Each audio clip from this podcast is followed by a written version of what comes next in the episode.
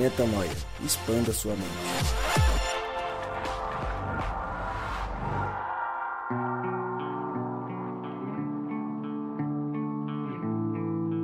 Está no ar mais um podcast Metanoia e você é muito, mas muito, muitíssimo bem-vindo ao podcast Metanoia número 129. Como eu sempre digo, meu nome é Lucas Vilches e estamos juntos nessa caminhada. Lembrando você que toda terça-feira um novo episódio é lançado e você pode acessar todos os nossos conteúdos direto no nosso site portalmetanoia.com.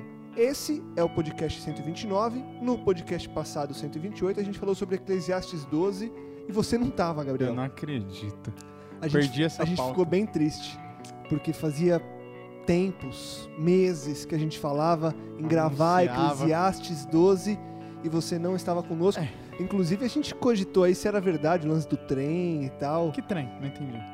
Não sei, você que falou do trem, que não Eu? deu, porque deu problema no trem, alagou o o trilho Rodrigo do trem. já pira já. Isso eu nunca, nunca vi, alagou o trilho do trem, você falou. Não... Pô, larga demais lá, Então, a mano. gente ficou nessa, se era verdade ou não. Era verdade, você O não fato veio porque fatídico. houve, houve uma, um problema de força maior. Problema de força maior. Então tá bom, então tá perdoado. Tem que ver de onde veio essa força aí. É, Você coadunou em algum momento a informação ou não? Eu não, não, não- não entendi o que ele falou, essa palavra aí. coadunar. Coadunar Coadunar é o tipo de sua, palavra origem zambiancana, do dicionário zambianco, do né? dia- dicionário zambianco. Você tá Mas bem? tava bem. Tô bem, graças a E Deus. hoje não teve nenhum alagamento no, no trilho. Não, não choveu, né? Choveu bom. pouco. Aí Então a tá gente bom. tem que vir mesmo, né?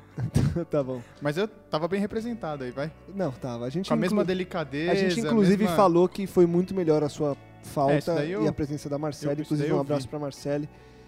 Tamo junto, Gabriel. Tamo junto. Quero mandar um abraço também pra nossa audiência. A gente tem audiência lá na Filipinas. Ah, você tá brincando. Pô, não tô brincando, pô. Júnior e Aninha. E você tá querendo arranjar uma passagem pra lá agora, é isso? Pensei, tem praias belas lá. Então, Eles estão num colégio lá, não faço muita questão de passar pelo colégio, entendi. não. Nossa, que fase.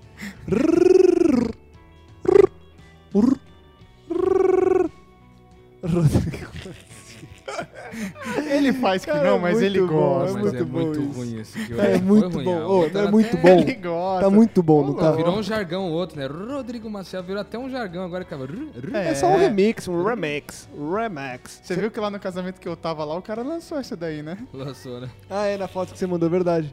É. E aí, Rodrigão? Tá na Ah, paz? então na tá paz beleza. de Deus, tranquilo?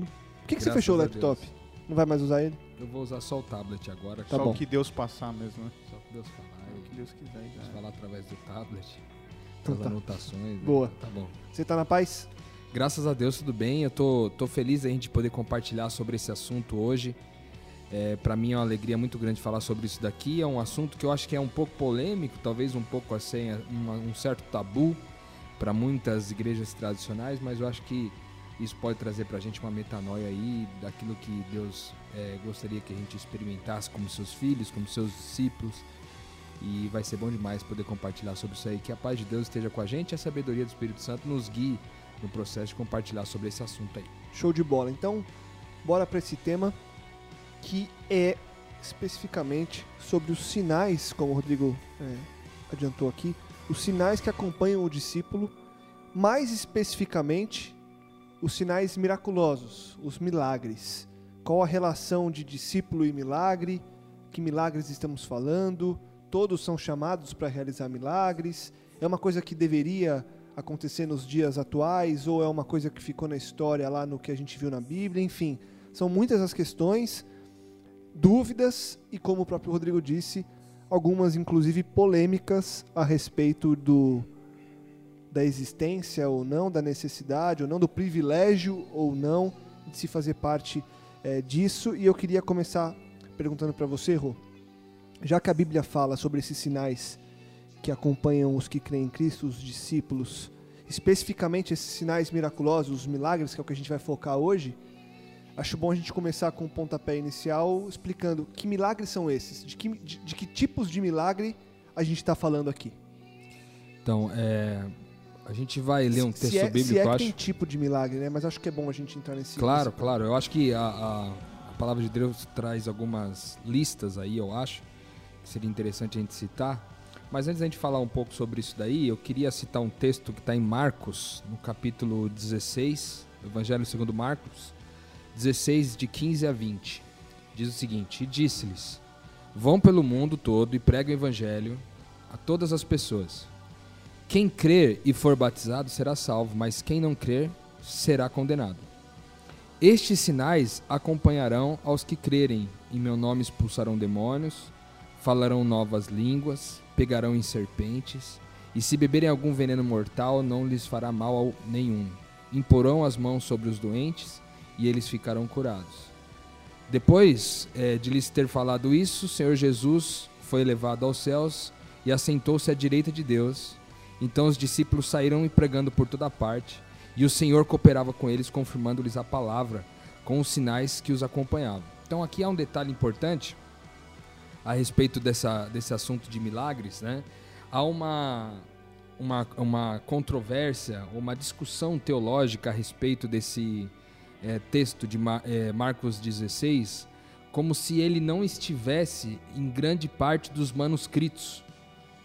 É, e a discussão sobre isso é uma discussão um pouco longa, e, e o principal fundamento para que, esses, que esse texto não fizesse parte do Evangelho de, de Marcos era que é, a linguagem que Marcos usou nesse último é, capítulo seria uma linguagem diferente da que ele vinha usando nos últimos capítulos todos.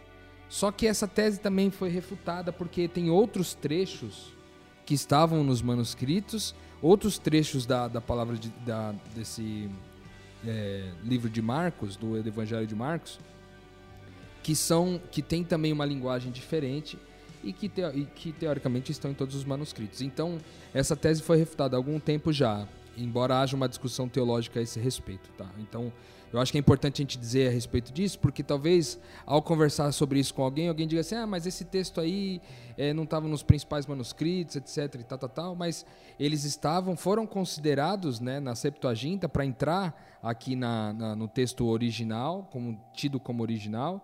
E como ele, ele, ele conversa com os demais textos da palavra de Deus, tanto que tem um outro texto, está em João, de é, 14, de, de 10 a 14. João capítulo 14, de 10 a 14, o Evangelho de João.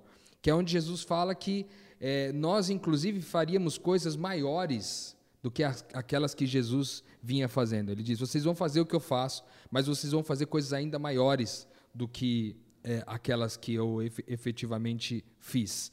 Então, esse texto chama para nós a atenção de Marcos, agora entrando na, na, no conteúdo efetivo dele mesmo, é, ele chama atenção para a gente que existem algumas características que seguem aqueles que creram e foram batizados. E essas características ele cita algumas delas aqui, mas se você é, ler pelo menos ali no, no livro de, de Atos dos Apóstolos, você vai conseguir encontrar aproximadamente 22 milagres que foram realizados pelos discípulos. Porque às vezes o questionamento é o seguinte, é, Lucas e Gabi. É, o questionamento muitas vezes está no seguinte: não, mas será que esses milagres não tem a ver só com Jesus, porque ele, ele era Deus, ele tinha o poder para realizar milagres?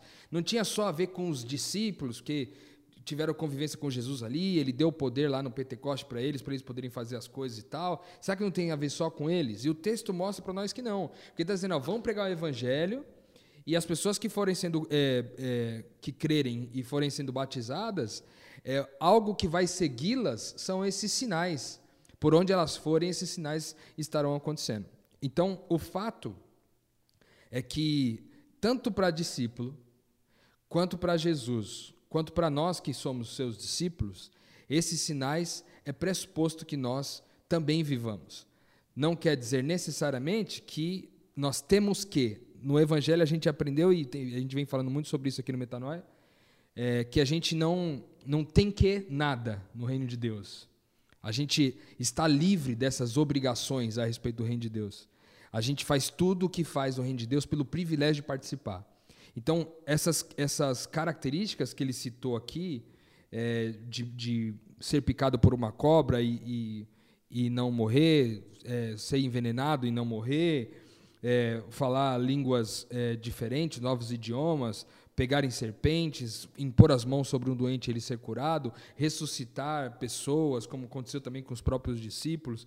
Tudo isso é suposto ao Filho de Deus, ao discípulo de Jesus, viver também, não como uma obrigação, não como uma prerrogativa, mas como um privilégio, o que vem depois de ser filho de Deus. Então, eu creio que, baseado aí no texto bíblico, né, tanto esse texto de Mateus 16, de 15 a 20, quanto João 14, de 10 a 14, eu posso assegurar que esses sinais são para todos nós, não só para Jesus, não só para os discípulos e apóstolos, mas também para toda a igreja de Jesus. Legal. Você, é, você até antecipou esses dois pontos que eu ia, que eu ia colocar, de se esses sinais são realmente para todos, você, você categorizou e mostrou aí na base bíblica que sim, que são. E já até respondeu se esses são sinais obrigatórios de um discípulo, é, tendo em vista que não, já que são partes de um privilégio de se fazer aquilo que Deus sonha que nós façamos. Então eu queria colocar um ponto é, para vocês, e até começar com você aí, Gabi, já que o, o Rô é, trouxe um, um, ponto longo agora, interessante, que é o seguinte: é, estamos falando de algo que soa talvez polêmico pela forma com que a religião num todo enxerga esse lance do milagre e da cura. Por que, que eu digo isso? A religião num todo. Quando eu coloco religião num todo, eu estou falando das religiões num todo. E quando você vê a televisão e o que hoje é propagado da religião cristã, você vê a cura. Eu vou usar um termo aqui, é, e não se ofenda se você faz parte de alguma dessas religiões, que obviamente a gente sabe quais são, as que estão mais populares, mas a cura é quase que banalizada quase que uma moeda de troca para você conseguir novos fiéis, novos seguidores. Então você mostra que tem o poder e pelo poder agora você convence as pessoas de fazerem parte do seu hall de membros, hall de fiéis. É uma cura talvez comercial. Exato, se é que tem a cura. Muita gente questiona justamente isso. E aí talvez por receio do que está atrelado à cura, a gente acaba deixando isso de lado. E aí eu entro na pergunta que eu ia fazer e depois ela se estende, obviamente, para você, Rô. Por que que, na realidade, no que a gente chama e, e tanto a gente fala aqui que é o chão da vida, por que que no chão da vida, nas pessoas que a gente conhece que dizem viver o reino de Deus e que a gente crê que são nascidas de Deus e que vivem realmente o evangelho e isso na, na carne ali todos os dias, a gente não vê isso acontecer. Talvez vocês tenham exemplos de pessoas, de, mas é uma coisa muito rara hoje. Por que, que se tornou algo tão raro? E não que no, no, no tempo de Jesus não fosse raro. É que eles compilaram todos os acontecimentos, então parece que é uma coisa muito comum. A gente não sabe se era muito comum. Se a gente falou aí de algumas vezes, 20 vezes, é, para uma vida aí de 30, 40 anos, então são coisas que acontecem uma vez aqui e outra ali. Continuam sendo coisas assim, ou, assim como para mim, parece-me uma percepção de algo raro, para vocês também é? É normal essa raridade Cara, ou você acha que a gente não tem feito isso por medo e receio? O que, então, que você acha, Gabi? A pergunta aí é, é bem extensa também. É, eu, cara, eu quando me deparei com essa, essa perspectiva aí, o Rodrigo apresentou para a gente lá na, na Cia da Vila, confesso que há tempos eu já tinha, há tempos eu tinha lido o, o, o versículo, mas nunca tinha me atentado de fato a essa necessidade, ao que ele trazia, né, a mensagem dele.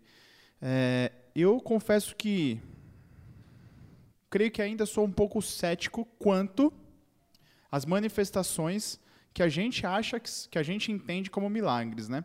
É, por todo esse todo esse histórico que você apresentou aí, Lucas. Porque a gente tem diversas religiões hoje que se valem desse viés comercial para oferecer uma suposta cura ou até mesmo uma cura, né? Porque a gente a gente entende que não depende só do discípulo que está por quem Deus está agindo, mas também no coração de quem está crendo, entendeu? Claro. Então, de repente, essa cura realmente acontece no coração de quem creu e não necessariamente no, no viés comercial de quem manifestou aquilo ali, né? Enfim. Mas o que a gente vê é essa banalização. Da mesma forma que você também vê uma banalização quanto aqueles que crerem e forem batizados serão salvos. Então você também tem essa banalização do se você for batizado, né? O batismo talvez seja uma condição. É... A gente já falou bastante aqui do batismo recentemente, uhum. né? Mas o que acontece é que eu nunca ouvi, até então, alguém que falasse assim: olha, é, é crer, batizar, e quando o seu batismo, quando essa junção entre crer e batizar estiver ali no caminho correto, você estiver sendo um discípulo, alguns sinais se manifestarão. Não necessariamente esses, mas alguns sinais. Talvez a gente entre mais para frente aqui, o que talvez sejam os sinais mais atuais, né? Enfim. É... E eu confesso que, por exemplo, quando eu vejo. O Rodrigo sempre manda vídeo para mim, do... é Todd White, né? Ele é um cara que hoje eu acredito, entendeu? Que ele de fato produza diversas, diversas situações de cura. Entendeu? Mas até, até que momento, né? É aquilo que a gente sempre comenta aqui, muito, é, é muito uma questão de motivação, entendeu? Então pode ser que numa motivação equivocada dele, o coração de com quem ele está conversando ali crê em Cristo a ponto de, de revelá-lo e da, da cura ser produzida. Enfim, eu acho sim que acontece. É, eu acho que deveria acontecer pelo privilégio de participarmos daquilo que Cristo prometeu para nós. Rodrigo leu ali João 14, de 10 a 14. E coisas maiores Cristo prometeu para a gente. Né? Coisas maiores do que tudo aquilo que ele, que ele fez. Né? É, eu acho que rola assim, um pouco de medo, na medida que a gente é muito sofre muito uma poluição externa de tudo isso que vem acontecendo, essa banalização, esse comércio, esse movimento de massa, né? É, a religião, ela, é, desde sempre ela foi um movimento de massa, né, cara? Uhum. No qual você movimenta uma massa para onde você quer. Você se auto-intitula ali, você se coloca como líder e vai puxando, né? Vai puxando a boiada. E, Mas eu acho que é verdadeiro, sim. E, e, também deve ter o lance, e aí eu queria ouvir é, de vocês e, e, até o Ru agora, acho que talvez do, do medo de uma possível falta de fé e de um possível é, não resultado também, né? Porque também tem isso, né? O, a falta de fé que gera o medo de você impor as mãos sobre um doente, falar está curado e não está curado e você falar, peraí, eu sou que não tem fé, é Deus que não está realizando, será que isso existe ou não? Tenho medo dessa frustração talvez também, né, Rô? Sim, é, antes até de, de entrar nesse ponto, eu queria dizer assim que, embora a gente tenha a sensação de que isso não é muito frequente, é, eu, eu penso que talvez ele seja frequente, mas da mesma forma que Jesus não marketizava o processo, os discípulos verdadeiros de Jesus também não o fazem. Então, por exemplo, se todos os discípulos de Jesus que carregam esses sinais, que demonstram esses sinais, testemunhassem, fizessem vídeos, fossem para a televisão, eu estou certo que talvez a gente ouviria muito mais a respeito disso do que o que a gente ouve hoje. Tá? É, mas há uma característica dos discípulos de não precisar fazer nada por marketing, né, por propaganda. A gente faz pelo, pelo, para que o evangelho seja manifestado naquele local, ou seja, é para aquele momento, para aquela circunstância, para aquela pessoa. Né? Eu uhum. acho que esse é o primeiro ponto. O segundo, é aí é, entrando diretamente na tua pergunta, é, sim, naturalmente eu acho que uma das razões pelo qual a gente não vê isso acontecer com, com grande frequência, também é que nós, os discípulos de Jesus, temos um certo preconceito fundamentado numa ignorância nossa. Porque a gente acha, às vezes, que se nós formos viver esses sinais, a gente vai ser confundido com essas religiões mais comerciais. Esse é o primeiro ponto. Às vezes é o medo da confusão, o medo de ser confundido. Esse é o primeiro ponto. O segundo é o medo de você passar um ridículo. Por quê? O medo de você chegar, de repente, um menino, um menino lá cego e você mandar ele abrir os olhos, ele não abrir e você ficar com cara de tacho. E tipo um, um medo não só do ridículo, mas talvez um medo de representar mal a Deus. Do tipo, estou falando aqui em nome de Jesus e não veio o que era para vir. Uhum. Então, esse medo também prejudica. Outra raiz de medo que também está eh, envolvida nisso é o medo de perder a reputação.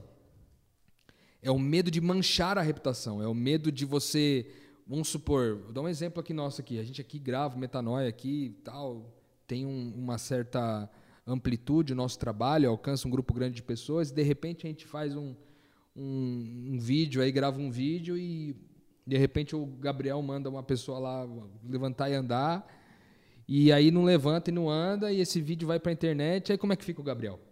Como que fica a reputação do Gabriel, entendeu?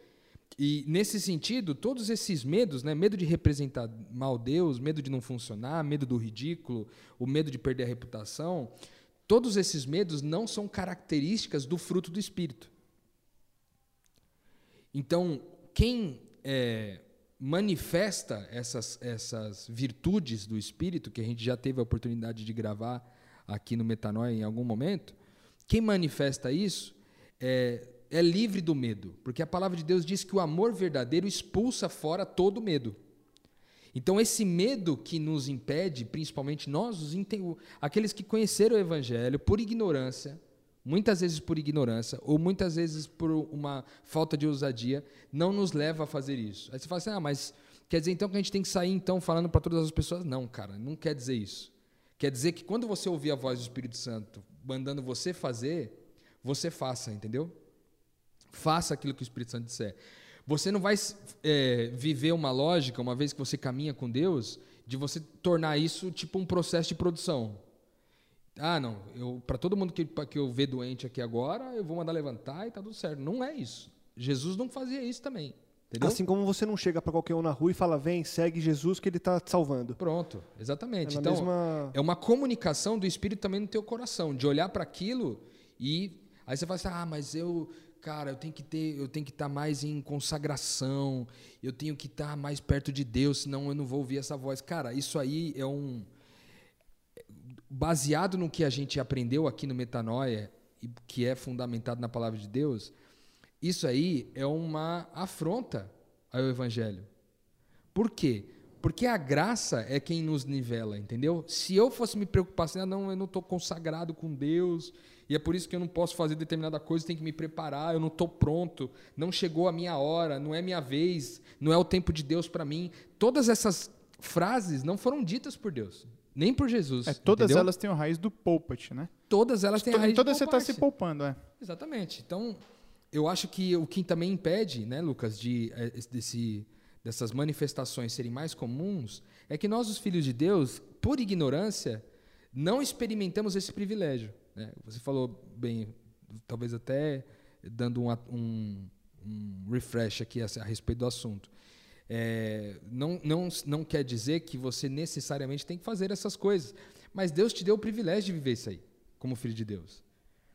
Até porque Deus tem até uma, uma mensagem do, do pastor Ed René que chama é, O Deus que não gosta de milagres.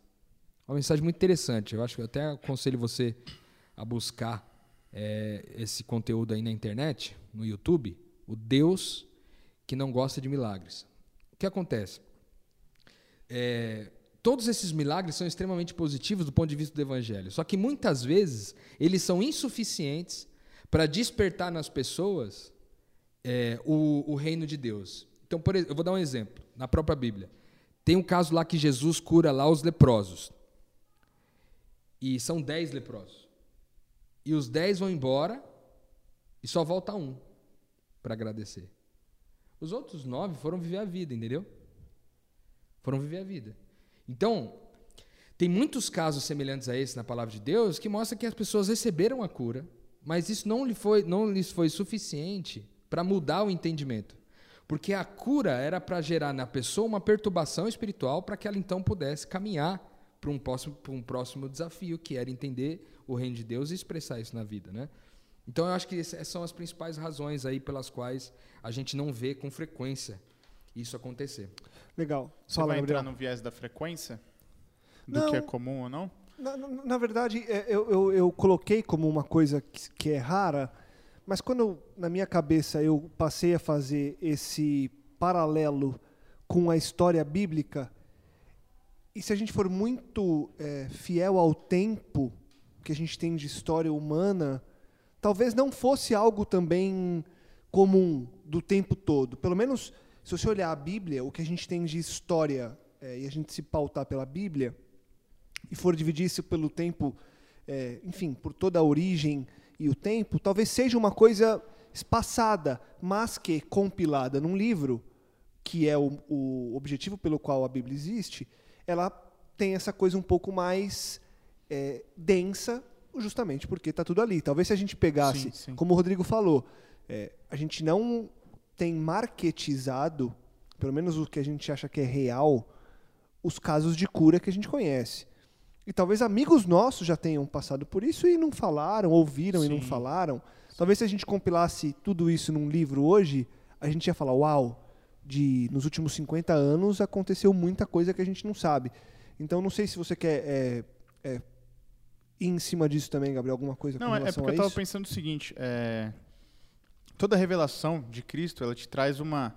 É como o Rodrigo disse aqui, ó, ela te traz uma certa perturbação para que você entenda a vontade dele e que você saia, saia diferente, saia mudado. Né? Você sempre tem que sair mudado em todo contato com Cristo. Todo, todo confronto que você tem com Cristo, seu eu morre para que ele prevaleça e você sai um novo homem. Né? E para mim foi muito forte é, quando esse entendimento aqui foi, foi colocado, porque de fato eu fiquei pensando, poxa, será que eu fui batizado, né? Será que fui batizado? Será que estou salvo? Será que realmente conheço a Cristo? Será que tenho mudado minha vida? Como tem sido, né, minha caminhada? Qual tem sido minha relação, minha experiência real com Deus? E cara, me chama muita atenção o fato de que tudo que está colocado aqui, é, esses sinais que acompanharão, a gente também tem que, tem que fazer uma tradução para os dias de hoje, entendeu? Por isso que eu perguntei assim do, do comum. O Rodrigo também colocou essa questão do comum, não é tão comum. Talvez não seja comum hoje a gente ver pessoas pegando em serpente. Não é mais a nossa realidade. Mas de repente a gente veja o milagre de um discípulo de Cristo salvando uma criança de um atropelamento. Entendeu? Porque é mais, é mais a nossa realidade. Né? Talvez você não veja alguém bebendo veneno mortal, porque também não é uma realidade que a gente vive hoje de reis, rainhas, exércitos e tudo mais. Mas talvez você veja alguém é, é, entrando em- Contaminado com alguma doença, por exemplo, uma leptospirose da vida ou algo do tipo. né? Você vai Exato. comer num restaurante e de repente estava contaminada a comida lá. Ou quantas vezes você estende a palavra para uma, pra uma, pra um amigo no momento que ele precisa realmente e você salva ele. Entendeu? Então, é, é, acho que esse é um ponto legal que você está entrando agora, Gabriel. Porque tem um, tem um outro ponto, um outro texto aqui que eu queria ler e que eu acho que vai muito nesse viés. E eu, eu vou antecipar a minha opinião e depois vocês colocam de vocês. Eu acho que a gente tem se tornado, a gente que eu digo povo cristão, muito cético. É. Muito cético com relação a isso é milagre e não, isso é obra do acaso, ou não, a medicina, ou não. Ah, não, isso. é, mas aí todo mundo cura disso, ou todo mundo passa por isso, Exatamente. ou qualquer um poderia ter feito isso. E aí. E a gente não vê os milagres atuais, né? Essa Não, e- beleza da. e, e dá valor a esses milagres. Eu vou ler um texto e queria é, contar uma história que aconteceu recentemente comigo. É, Tiago 5, 14 e 15 está escrito o seguinte: Entre vocês há alguém que está doente? Que ele mande chamar os presbíteros da igreja, para que estes orem sobre ele e unjam com óleo, em nome do Senhor. E a oração feita com fé curará o doente. O Senhor o levantará. E se houver cometido pecados, ele será perdoado. Vê só. A oração aqui, a, a- gente falou de coisas é, fí- físicas e presenciais nessa primeira lista. Aqui entra também, quando o Tiago escreve, a oração como fonte de poder de cura. Quantas vezes a gente ora porque alguém pediu oração, acontece o que a gente pediu e a gente deixa passar batida, a gente não celebra o milagre. Olha só, essa semana que passou, semanas que passou, um conhecido meu do trabalho, ele teve, teve uma filha muito, muito prematura. É, no processo ali, a mulher quase morreu, a bebê quase morreu. Foi assim muito grave, muito grave mesmo a situação da gravidez ali, do término da gravidez. A mulher saiu da UTI rápido, já está super bem, já está recuperada. A bebê continua na, na UTI neonatal. Enfim, tá, dia após dia ela vem dando sinais de recuperação, mas ela beirou a morte e ele contando pra gente, ele fala: "Eu, inclusive me passaram essa informação, ele fala: "Eu achei que eu fosse perder as duas, tanto a mulher quanto a bebê". E a bebê, mesmo depois de ter conseguido sair do, do, do quadro gravíssimo, ela até hoje inspira muitos cuidados, muitos cuidados.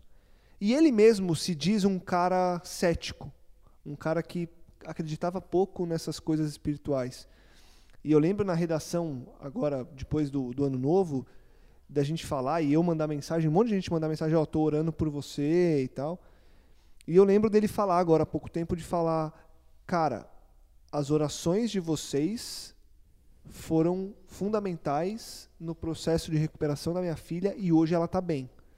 Continua, continua crescendo no quadro médico, evoluindo no quadro médico, continua correndo riscos de algum tipo de, de problema futuro, não sabemos ainda exatamente para onde que vai, mas hoje ele fala que o simples fato dela ter mostrado esses sinais de evolução de acordo com o que ela tinha no início, são milagres. E aí eu paro e me pergunto: será que eu celebrei esse milagre como eu deveria ter celebrado? Verdade. Ou simplesmente passou como mais uma oração que eu fiz e todo mundo orou e eu orei ali no computador mesmo, não parei para orar e falei, cara, que Deus esteja com, com a filha dele, que, enfim, que a vontade do Senhor seja feita e que se for essa vontade, louvado seja Deus e que ele veja isso e que todo mundo veja o porquê dela estar tá viva. E eu acho que a gente deixa passar muito batido. Eu tenho visto isso acontecer é, muito mais comum do que os milagres de físicos e presenciais. São esses milagres da oração que tem poder e que transforma vidas e, e especificamente orações que curam doenças, curam situações que até então pareciam impossíveis de serem curadas, e a gente não, não fala sobre isso, a gente não, não dá valor a isso. Será que realmente é um ceticismo, assim, de achar que, que a oração já não tem poder e que o milagre é, não tem é, posição e que é uma coisa normal do é dia a dia? É exatamente isso que eu estou falando, entendeu? Por quê? De um lado você tem a passagem bíblica aí de Marcos que fala quais são os sinais. Na nossa história atual a gente tem diversas religiões e, e, e, pessoas que utilizam esses milagres para angariar fiéis. E aí você passa a acreditar que somente esses milagres são rea reais milagres, entendeu?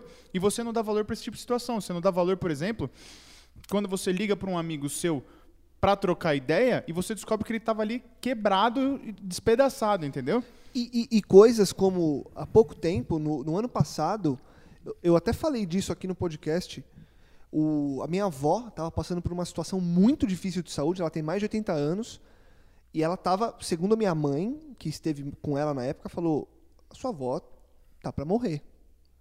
E hoje, quem, quem vê minha avó fala: não, não pode ser. E eu lembro de eu ter parado para orar, de pessoas terem parado para orar. Sabe, eu vou, eu vou achar que, ah, não, minha avó é muito forte mesmo.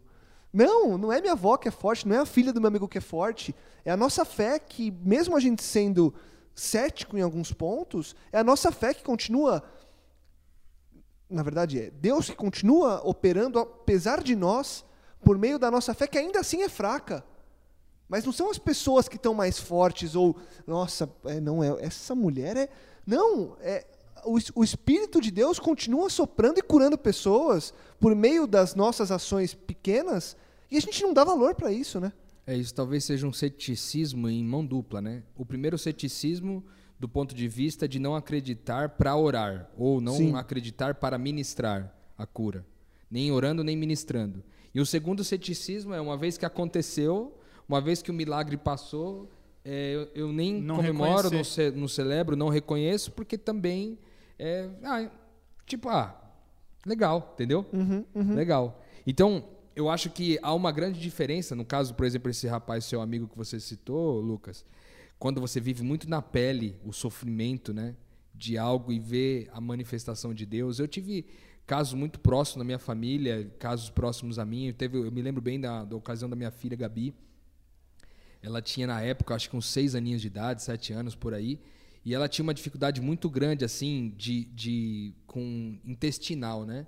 E ela tinha dificuldade de ir ao banheiro tal. Cara, às vezes levava uma semana para ir ao banheiro. E a gente fazia todas as coisas caseiras, os negócios que a vovó mandava fazer, a minha mãe mandava fazer. E, cara, não funcionava. Simplesmente não funcionava.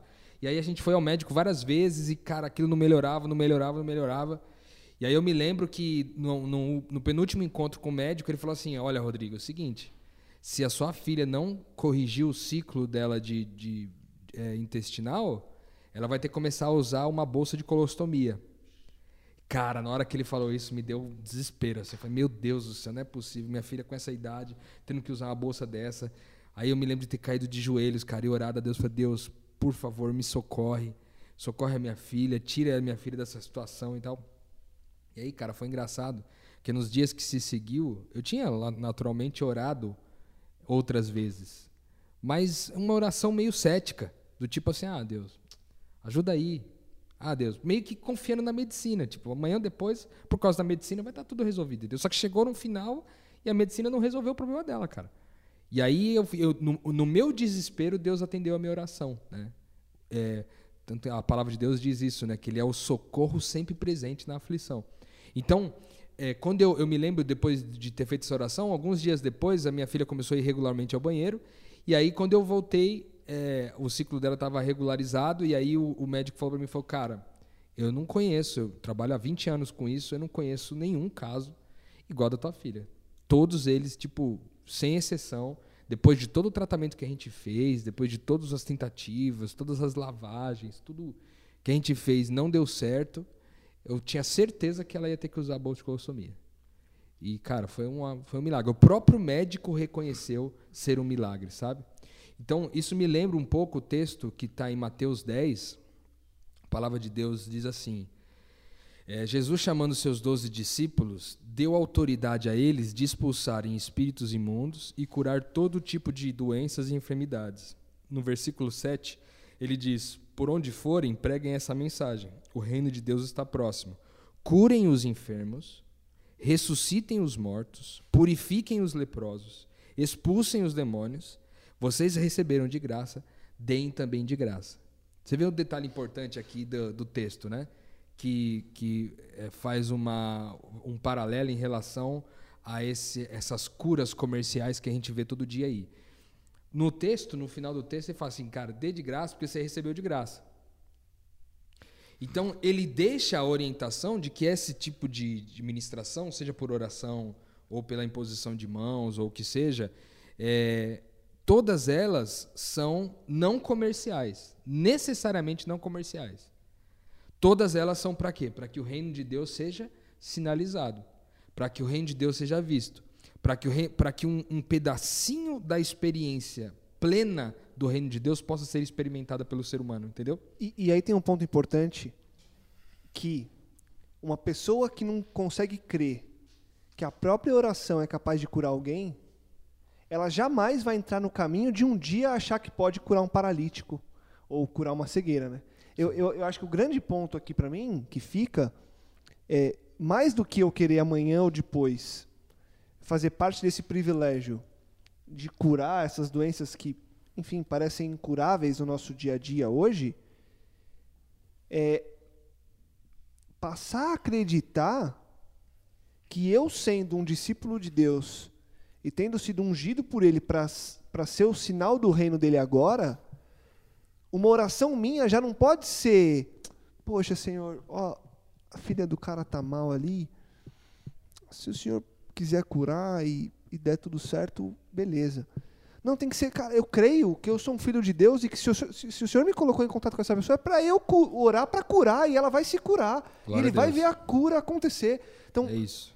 É começar do que pra gente parece ser pequeno e é uma coisa que é palpável, porque a oração é minha. Eu não, né? Eu estou aqui, eu posso orar por alguém agora e, e, e não, e, e, não como quem ora exigindo uma cura, né? Porque tem muita a gente ouve muito isso também, né? Eu exijo, eu determino e eu quero que aconteça agora. Não, é, é hora como como quem crê que vai acontecer, mas crê no poder de Deus, né? Que, que Ele já determinou e está feito. E agora eu sou aqui só um instrumento, apesar de quem eu sou, né? É muito nesse lance de crer que os meus pequenos atos de fé são capazes de realizar milagres, aqueles que Deus quer que sejam realizados, né, Gabriel? É, é isso aí, cara.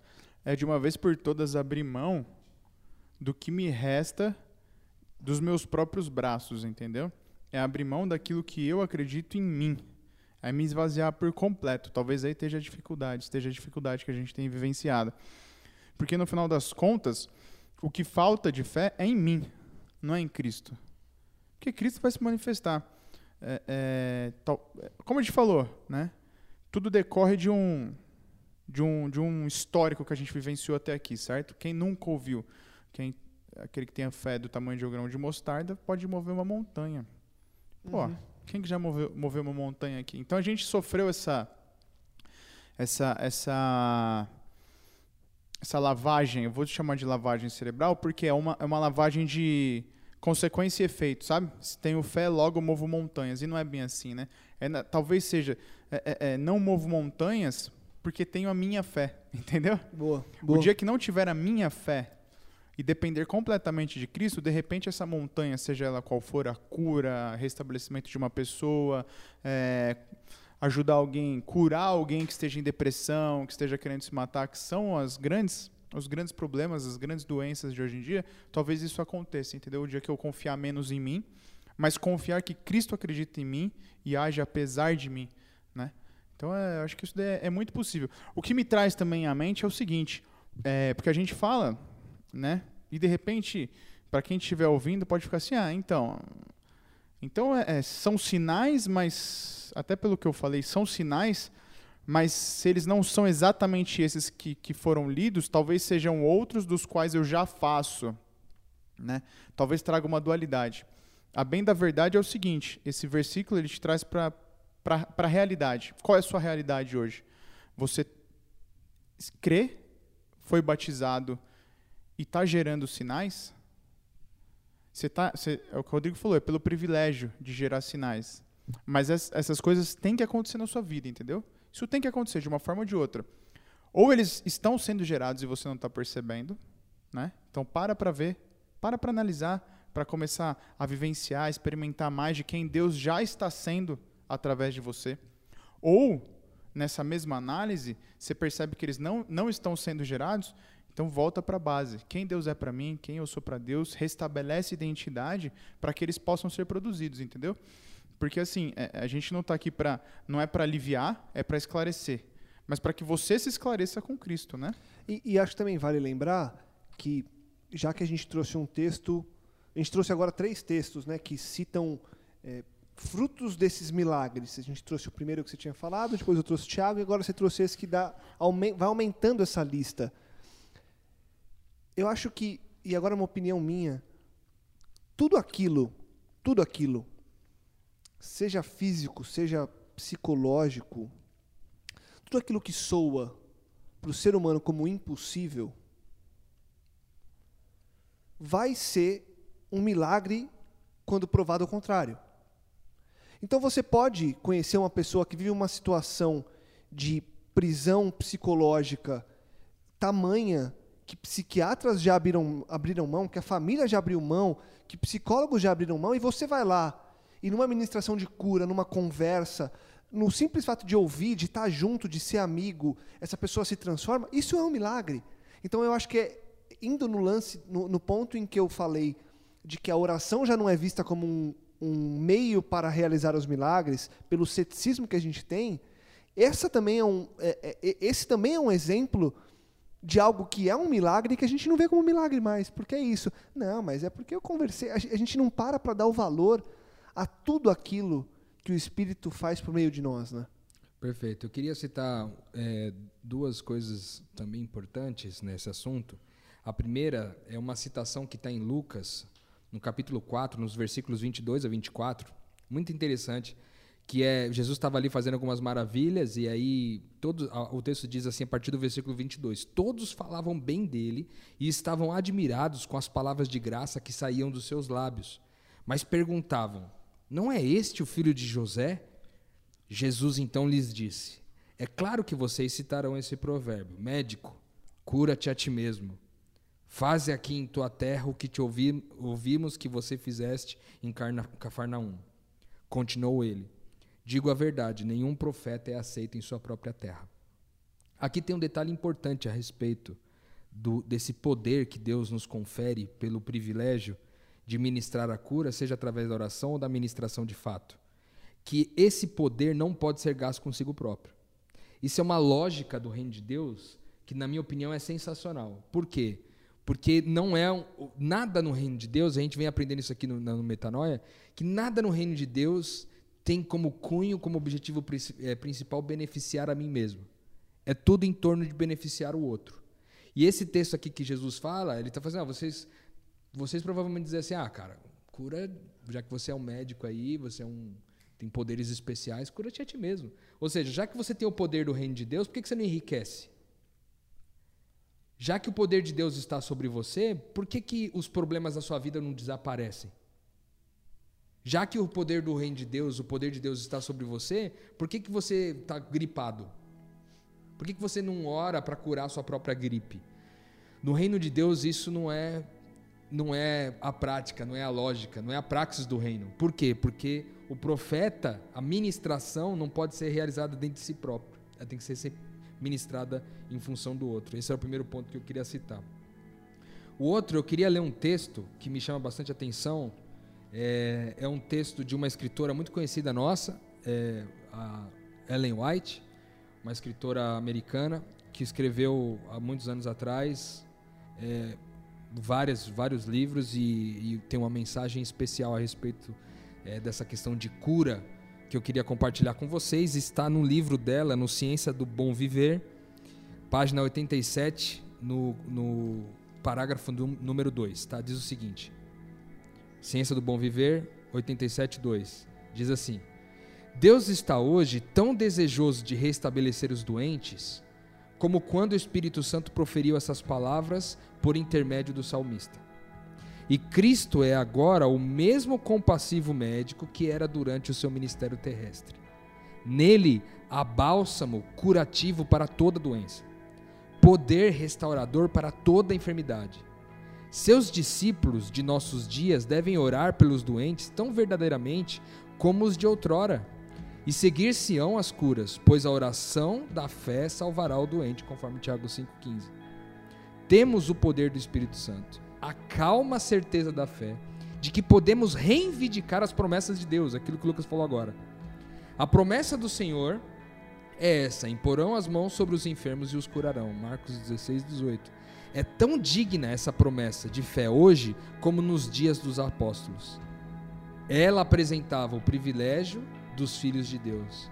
E nossa fé deve lançar mão de tudo quanto aí se encerra. Os servos de Cristo são instrumentos de sua operação e por meio deles deseja exercer seu poder de curar. É nossa obra apresentar o enfermo e sofredor a Deus nos braços da fé.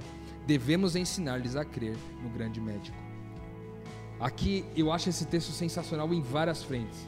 Depois, se você quiser voltar um pouquinho aí para ouvir de novo aqui o, o que que essa, o que que Ellen White escreveu aqui no Ciência do Bom Viver, eu acho tão espetacular porque primeiro ela faz essa, ela traz essa convicção de que aquilo que era realizado antes é para ser realizado hoje. Era para viver da mesma forma hoje. Além disso, ela cita é, as convicções que são frutos de ser filho de Deus, que foi aquilo que o Lucas falou agora há pouco. Pô, como filho de Deus, eu posso reivindicar essa promessa quando no meu coração vier, cara, manda essa menina melhorar e ela vai melhorar pelo poder da palavra que está em você, que apesar de você, mas está em você. É lógico você vai assim, não, mas um contraponto que normalmente se faz também, Lucas e Gabi, um contraponto muito comum nesse assunto é assim, não, mas a gente tem que pedir, mas tem que estar ciente de que a vontade de Deus pode ser feita. Legal, cara, mas às vezes, dependendo da forma como você coloca isso daí, você mais cria incredulidade do que fé, entendeu? não, então já que é para pedir de acordo com a vontade de Deus, eu assim, ah, Deus, você faz a sua vontade aí, Deus. Faz isso aí, tá, beleza? Não, cara. Então, ele tá, ele tá querendo que você participe de quem, de quem ele é. Ele quer que o milagre seja entregue na vida daquela pessoa com a sua participação. Ele pode fazer o milagre sem você, mas ele quer fazer com você. Ele quer ter o privilégio de fazer com você. Então esse texto é sensacional. Ao final, a última frase dela me chama bastante atenção, que ela diz: devemos ensinar-lhes a crer no grande, no grande médico. Então, para que servem esses sinais? Para que servem essas curas? Para que servem os milagres? Para que as pessoas possam ser levadas a crer na, no grande médico, crer em Jesus, crer que fazem parte de uma família, que são discípulos efetivos aí de Jesus. Eu gosto muito de pensar dessa forma aqui. O texto de Ellen White é sensacional. Sensacional. Eu, eu acho que é isso, né? Eu acho que vale a gente só frisar aqui antes de, de terminar que mais uma vez o Rodrigo falou isso, o Gabi acho que também é, citou esse ponto. A gente não está dizendo que você vai é, sair agora, desligar o podcast e sair curando geral. Mas não que não vá, né? Mas não que não vá. Assim como quando a gente fala de, de graça, de discipulado e de missão, a gente também não fala que você vai desligar o podcast e sair convertendo o teu prédio inteiro. É, a proporção é a mesma. É, coloque as coisas no seu devido lugar e lembre-se que, no- ao meu ver, o objetivo de um tema como esse é te alertar do que Deus quer fazer por meio de você, além do que ele já faz e apesar de quem eu e você somos. Então esteja atento a isso para fazer isso acontecer também, né, Rô? Mas o Rô quer trazer mais dois pontos aqui É pra só, gente encerrar. só é, é extremamente importante a gente trazer dois pontos aqui. O primeiro deles está em 1 Coríntios 12, de 7 a 11, que há ali uma lista de dons que são deliberados pelo Espírito Santo e o texto diz que ele delibera a sua vontade como ele quer. Como ele quer, isso é importante. Dentro dessa lista de dons, existe o dom de curar e existe o dom de fazer milagres. Importante lembrar mais uma lista aqui de todas aquelas que a gente citou, mais uma lista que fortalece esse sentido, mas a característica que eu queria destacar desse texto é que o Espírito Santo distribui também os dons como quer. Então, não somente Deus te deu o poder para fazer isso, mas ele também dotou algumas pessoas com o poder de fazer isso com mais frequência. Então, ele deu esse dom. E também, é, Marcos 11, de 22 a 25, vai dizer um texto bastante importante. Eu quero ler, talvez, para a gente finalizar o podcast com esse texto aí, para você gravar no teu coração hoje. Ó. Diz o seguinte: Respondeu Jesus, Mar- é, Evangelho de Marcos 11, de 22 a 25. Respondeu Jesus: Tenham fé em Deus. Eu asseguro que se alguém disser a esse monte, levante-se e atire-se no mar, e não duvidar no seu coração, mas crer que acontecerá o que diz, assim lhe será feito. Portanto, eu digo: tudo o que vocês pedirem em oração, creiam que já o receberam, e assim se sucederá. E quando estiverem orando, se tiverem alguma coisa contra alguém, perdoem-no, para que também o Pai Celestial perdoe os seus pecados. Vou destacar, a gente poderia gastar um podcast inteiro sobre esse texto, mas destacando aqui principalmente o fato de toda vez que a gente pede, a gente pedir sem duvidar. E ele fala: tudo que vocês pedirem em meu nome, creiam que já receberam, sem duvidar. Ou seja, se você for levado como discípulo de Jesus a alguma oportunidade onde o Espírito Santo te chamou para ministrar a cura, seja através da oração ou seja através da ministração em posição de mãos sobre uma pessoa, dê a ordem sem duvidar. Diga e atribua o poder disso em nome de Jesus, porque todos os discípulos curaram e realizaram milagres em nome de Jesus. Faça a declaração, mas sem duvidar, porque o texto bíblico é claro aqui dizendo o seguinte: se vocês pedirem dessa forma, crendo, vão receber. Vai ser dessa forma que vai acontecer, é o que o texto está dizendo. Então, para você que está ouvindo a gente agora e está terminando um podcast aqui, pensa nisso. Eu não sei quantas pessoas estão doentes aí à sua volta, eu não sei quantos parentes você tem doente, eu não sei é, quais doenças é, você tem presenciado aí no seu ciclo de pessoas do trabalho, da faculdade, da igreja, mas eu posso te assegurar que é plano de Deus e vontade de Deus para a sua igreja que ministre a cura sobre a vida das pessoas, crendo sem duvidar. Faça isso.